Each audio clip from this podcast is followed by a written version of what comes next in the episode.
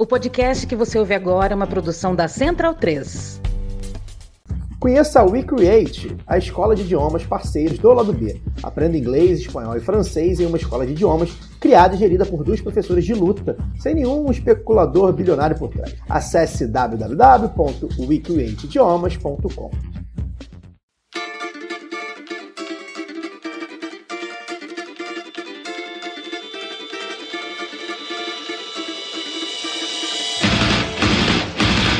Ouvintes da Central 3. Sejam bem-vindos. Eu sou Fernanda Castro e esse é o seu Lado B Notícias, o semanário de notícias do Lado B do Rio, com temas que precisam de uma atenção maior, mas de forma mais objetiva. Para ouvir o formato tradicional de debates e entrevistas, continuem ligados no nosso programa de sexta. No programa dessa semana, a perseguição do presidente da Câmara dos Deputados ao mandato do deputado Glauber Braga e, na sua coluna, Giovanna Zucato fala sobre a vitória da esquerda nas eleições presidenciais na Colômbia. Compre a sua camisa Do Lado de Cá Não Tem Caô, vendida pela Zeta Nossa em parceria com Lado B em www.zetanossa.com.br. Você também tem 15% de desconto nas compras com o cupom Lado B15.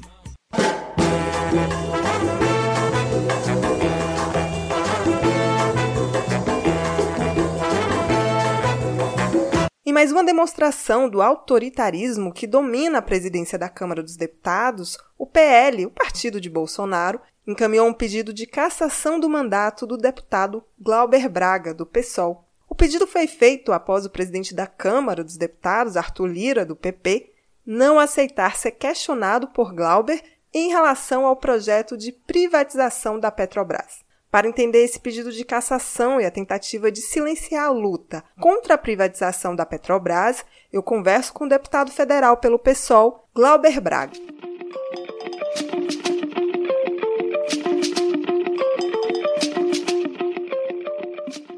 Bem-vindo, deputado Glauber.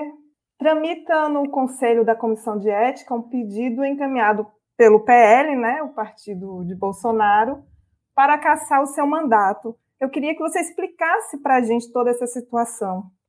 Fernanda, primeiro te cumprimentar, agradecer a todo mundo aqui que acompanha o lado B. Na Câmara dos Deputados, eu tive um enfrentamento com Arthur Lira, que tinha anunciado, inclusive numa reunião com líderes partidários, que colocaria em votação um projeto de privatização da Petrobras, de entrega do controle acionário da União, numa proposta por maioria simples, nem por emenda à Constituição, que exige 308 votos. Isso é um absurdo completo e eu perguntei na sessão então se ele não tinha vergonha. Ele fechou o microfone, não deu imediatamente o tempo da liderança para que eu pudesse me expressar, chegou a ameaçar que me tiraria a força do plenário da Câmara, disse que entraria no Conselho de Ética, articulou então uma representação com o PL, partido de Bolsonaro. Essa representação foi apresentada à mesa diretora, se não me engano, no dia 1 de junho, imediatamente foi do sistema para a mesa e para o Conselho de Ética, numa tramitação muito rápida, recorde. Depois disso, o presidente do Conselho de Ética já recebeu a representação, já houve, então, o sorteio dos três possíveis relatores. Ele agora deve escolher o processo, o relator desse processo. Ao mesmo tempo, nós entramos da bancada do PSOL com uma representação Lira no Conselho de Ética por abuso de poder, por esses episódios aqui que eu tive a possibilidade de citar. E, num primeiro momento, essa representação sumiu. Nem sequer no sistema da Câmara ela entrou, depois de pressão, questão de ordem feita pela bancada do PSOL, exatamente no Conselho, a representação reapareceu e foi encaminhada então ao Conselho, mas já atrasada em relação à nossa é uma tentativa evidente de perseguição.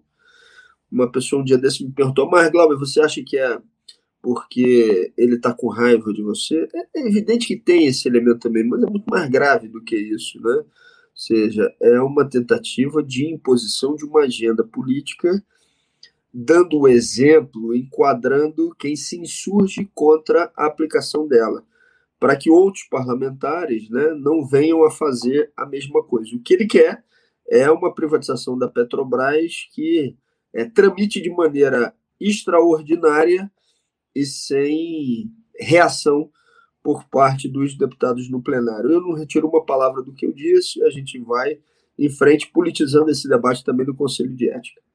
Você tocou aí uns pontos importantes que eu queria falar, deputado, que é como é que vocês estão avaliando todo esse processo mesmo. Você começou a falar dessa questão da perseguição e fica evidente a perseguição ao seu mandato, à esquerda, né? E automaticamente a democracia, né? Eu queria que você comentasse mais sobre essa questão dessa perseguição, que é um autoritarismo que a gente fica claro na Câmara dos Deputados, né? É, eu já estou ali há algum tempo e estou vendo que a movimentação que eles estão fazendo, por ser bastante rápida, demonstra que eles estão tentando aprovar é, algum tipo de punição no Conselho de Ética, né, entre aspas, para tentar botar uma inelegibilidade, né, dificultar o, a inscrição é, da nossa candidatura no momento em que a inscrição estiver aberta pelo Tribunal Regional Eleitoral para reeleição. É, então, não é uma brincadeira, de fato, eles estão tramitando com agilidade e a gente está trabalhando também, da nossa parte, com a diligência política necessária para evitar que eles venham aprovar essa história. Foi iniciada uma mobilização que eu agradeço muito às milhares de pessoas que já assinaram, é, e nessa mobilização, inclusive, que não começou como uma iniciativa do mandato, mas que agora tem a participação também do mandato, a gente vai é, falar né, para as pessoas o que está acontecendo, inclusive procurar dividir aí é, tarefas de organização e mobilização. Né? Quem são os membros do conselho, quem é o relator que recebeu a proposta, como é que está a tramitação, o que está acontecendo nos bastidores.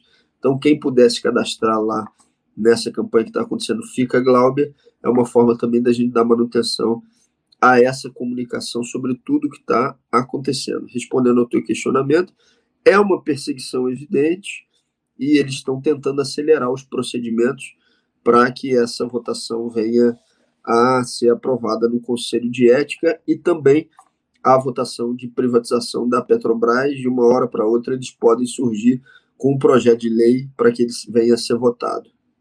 É, esse também era um outro ponto que eu acho muito importante da gente tocar aqui, que é a privatização da Petrobras. Né? Também fica aí evidente que é, é tentar calar as vozes que estão denunciando para a sociedade o que eles estão fazendo em relação à Petrobras, né? Exatamente isso. E o senhor Lira, de forma cínica, né, assim como Bolsonaro, tenta terceirizar a responsabilidade de o aumento exponencial do preço dos combustíveis. Só que essa responsabilidade é dele, Bolsonaro, e de quem dá sustentação a ele, porque são eles que indicam o presidente é, do Conselho da Petrobras, né, que tem hoje é, um aliado de Bolsonaro que acabou de sair, mas eles mudam os atores, mas não mudam o script, né? porque eles mantêm a política de paridade de preço internacional, que não é só uma flutuação com dólar e com barril de petróleo.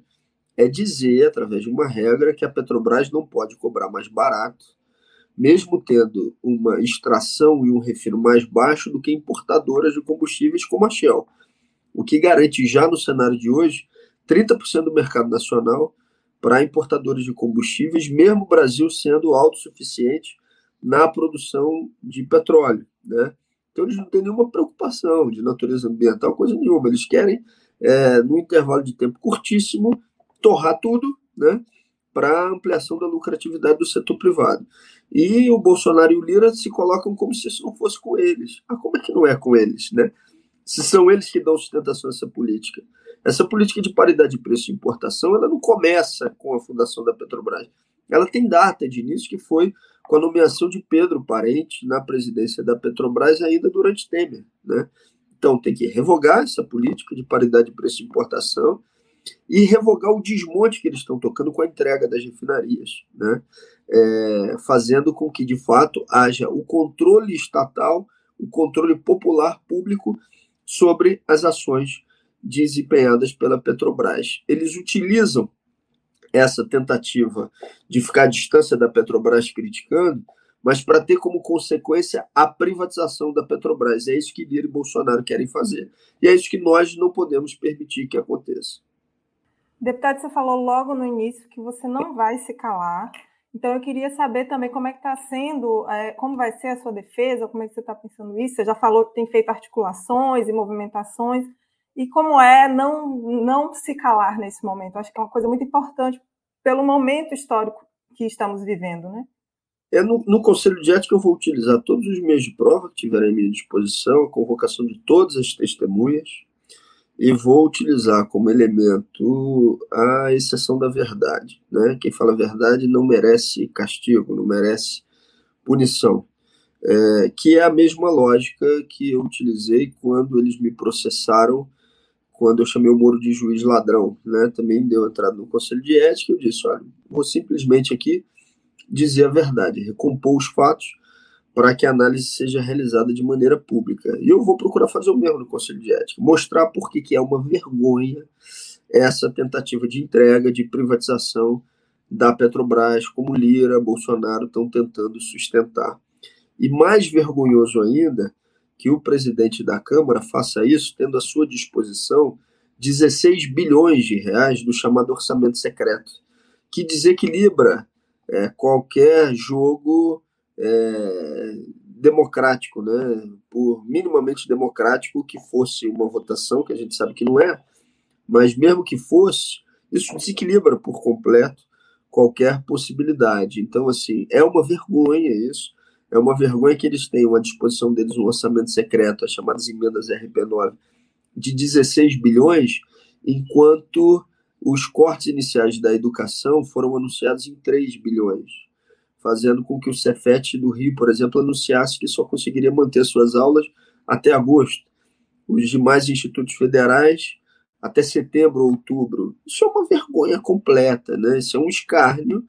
E aí eu acho que é fundamental a gente retomar o processo de mobilização de rua, não terceirizando tudo para as eleições, porque se eles estão querendo e estão cortando o recurso da educação agora e pode fechar agora, a nossa mobilização para barrar isso tem que ser para agora. Se eles estão privatizando a Eletrobras agora, entregando o controle do sistema elétrico brasileiro agora, a nossa mobilização tem que ser agora. Se eles estão tentando privatizar a Petrobras agora, a nossa mobilização também tem que ser agora. As eleições são importantíssimas, fundamentais. Derrotar Bolsonaro tem que ser a prioridade número um mas a mobilização até chegar às eleições, ela exerce um papel fundamental, inclusive, para que eles não avancem com essa agenda. Eu cometi um erro de avaliação. Eu imaginava que, ah, não, chegando o ano de 2022, se tratando de um ano eleitoral, eles não vão tocar medidas impopulares. É o contrário.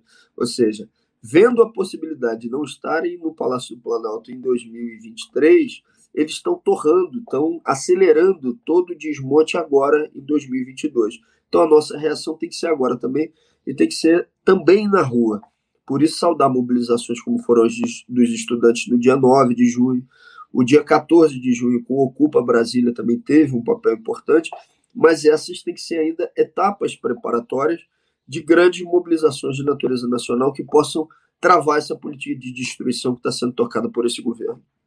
Deputado, para finalizar, você já convocou aí, mas se você quiser falar mais alguma coisa, tiver algum tema que você acha importante dizer agora em relação à Petrobras, em relação tudo que você está vivendo por conta desse, dessa perseguição, fique à vontade.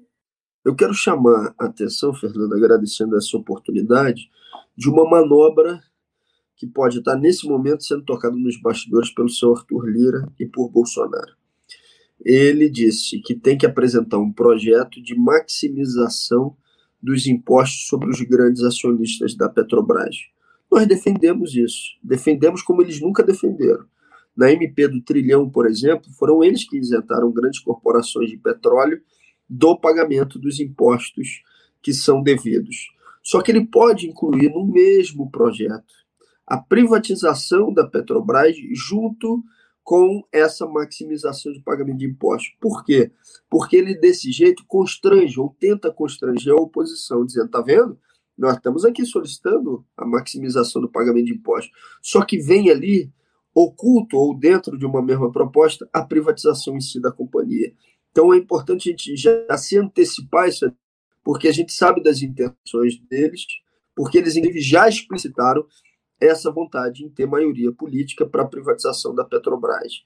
a mobilização em defesa do mandato, a gente não encara como algo de natureza individual. Né?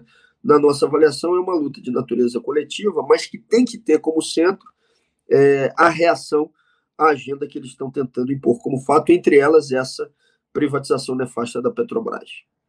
Deputado, muito obrigada pela sua participação, por tirar esse tempo para falar com a gente. Estamos aqui abertos, então sempre que quiser, o espaço é seu. Muito obrigada. Fernanda, mais uma vez, eu que agradeço muito. Um abraço para toda a turma aí do lado B e parabéns né, por esse trabalho fundamental que vocês fazem é, de informação furando o bloqueio que a grande mídia ou mídia tradicional tenta impor a informações que são tão relevantes e que as pessoas precisam saber o que está acontecendo. Um abraço grande, muito obrigado. Obrigada. Ouvinte Lado B tem 10% de desconto na veste esquerda com o cupom Lado B. Acesse www.vesteesquerda.com.br. Seguimos para a coluna de Giovana Zucato.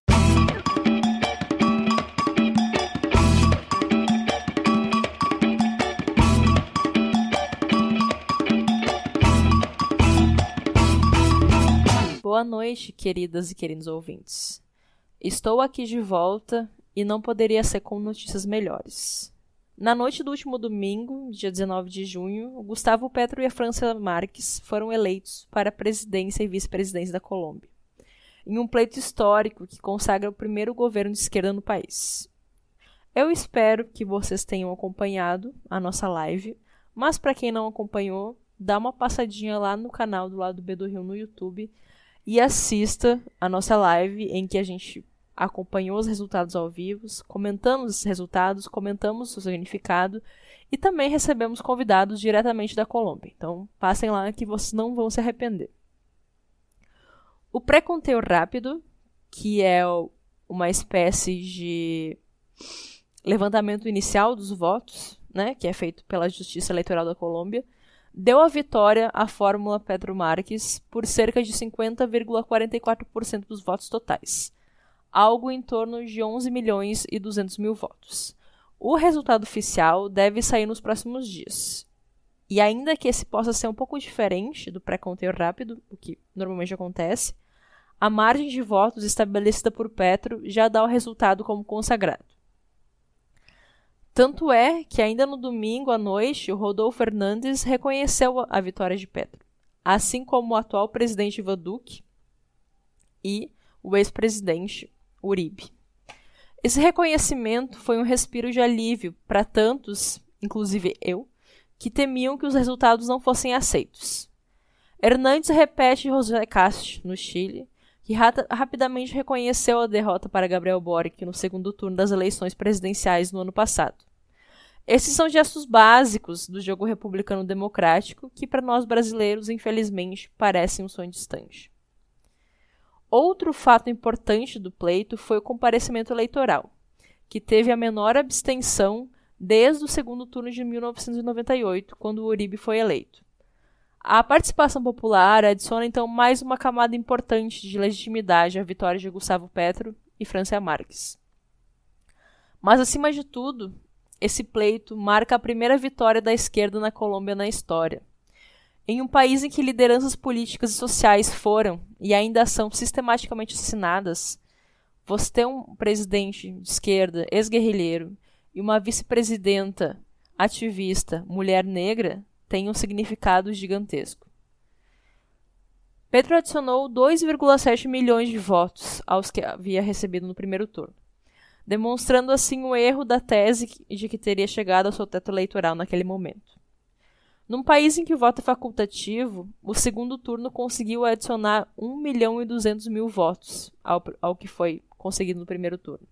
No entanto, ainda é necessário mais tempo e análise para afirmar com exatidão quais foram os fatores e os locais que seriam decisivos para a vitória da esquerda.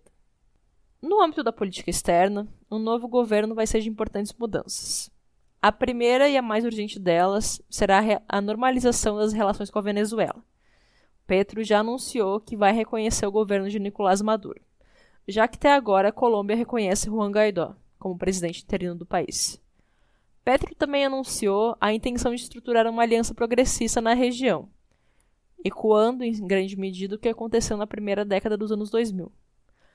Mas essa aliança não vai ser baseada no extrativismo, e sim na proteção ao meio ambiente. Outra questão importante está no âmbito das relações com os Estados Unidos.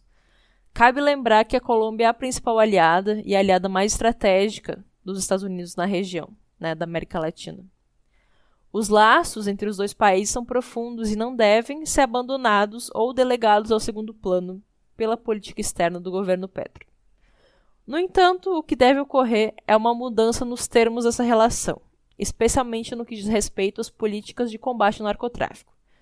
Petro já levantou a possibilidade, por exemplo, de rever o acordo de extradição entre os dois países.